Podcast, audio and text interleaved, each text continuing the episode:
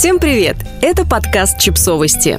Мы знаем все о детях. Что общего у родительства и празднования Нового года? Новый год – волшебное время в жизни любого человека. Так, стоп, где-то мы про волшебное время уже слышали. Ну, конечно, беременность. То самое время, когда женщина обретает истинное предназначение – крылья за спиной и иногда геморрой. Конечно, странно сравнивать беременность с однодневным праздником, но Нэн был бы не Нэн, если бы такое не придумал. Так вот, у главного зимнего праздника гораздо больше общего с беременностью, чем вы можете представить. И перед Новым годом, и во время беременности все спрашивают, где будет проходить главное событие. И там, и там все водят вокруг одной пышной зеленоватой дамы хороводы. И в Новый год, и во время беременности хочется покушать чего-нибудь интересненького. Желательно тазик чего-нибудь интересненького. Если продолжать сравнение, то оказывается родительство в принципе походит на этот праздник. Становясь родителями, мы, как и в Новый год, получаем шанс вернуться в детство и поверить в волшебство. Только в родительстве вам больше не нужно становиться на стульчик, чтобы получить конфетку. Чтобы получить конфетку, конфетку, вам нужно прийти в магазин без детей и съесть ее в укромном месте с хорошей звукоизоляцией. Что еще общего у зимнего праздника и родительства? Очень многое. Радостное ожидание. Подготовка к рождению ребенка очень напоминает подготовку к празднованию Нового года. Кто-то скупает все на своем пути в радостном «но когда уже?», другие просто ждут дня X, надеясь, что все самое сложное останется позади. Ха-ха. Третьи с ужасом представляют, как это все будет, но абсолютно всех ждет как минимум одна бессонная, незабываемая ночь. И вот кульминация пройдена, телефон разрывается от поздравлений, в семейном чате WhatsApp WhatsApp не угасают гифки с котиками. Все желают счастья и здоровья. Единственное отличие – после Нового года никто не скажет «сама отмечала». Просто нужно было лучше стараться. А еще после праздника вам вряд ли придется месяц сидеть на одной ягодице. Хотя случаи бывают разные.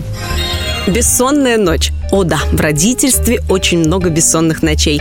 Праздновании Нового года она одна, но согласитесь, и там, и там вас ждут сомнительные фейерверки, танцы в 2 часа ночи, возможно, кто-то срыгнет вам на блузку, а иногда и на Новый год, и во время бессонных ночей с ребенком хочется сказать «До свидания, спасибо, что позвали, мне пора, увидимся в следующем году» прихватить тарелочку с заливным и уехать на такси с этого праздника жизни в тихое, спокойное место разочарование. Каждый год в декабре в воздухе витает ощущение праздника. Мы готовимся, ждем, предвкушая что-то волшебное. Праздник наступает, но оказывается совсем не таким, как мы себе напредставляли. То же самое часто происходит и с новоиспеченными родителями. Наши ожидания в дребезги разбиваются, а действительность с младенцем. Ни тебе музеев, которые мечтали посещать в декрете, ни английского, ни освоения новой профессии, пока малыш тихо спит в своей кроватке. Мы разочаровываемся, но в итоге принимаем новые правила игры. Мы подстраиваемся и начинаем получать от этого удовольствие. Ровно как и в Новый год.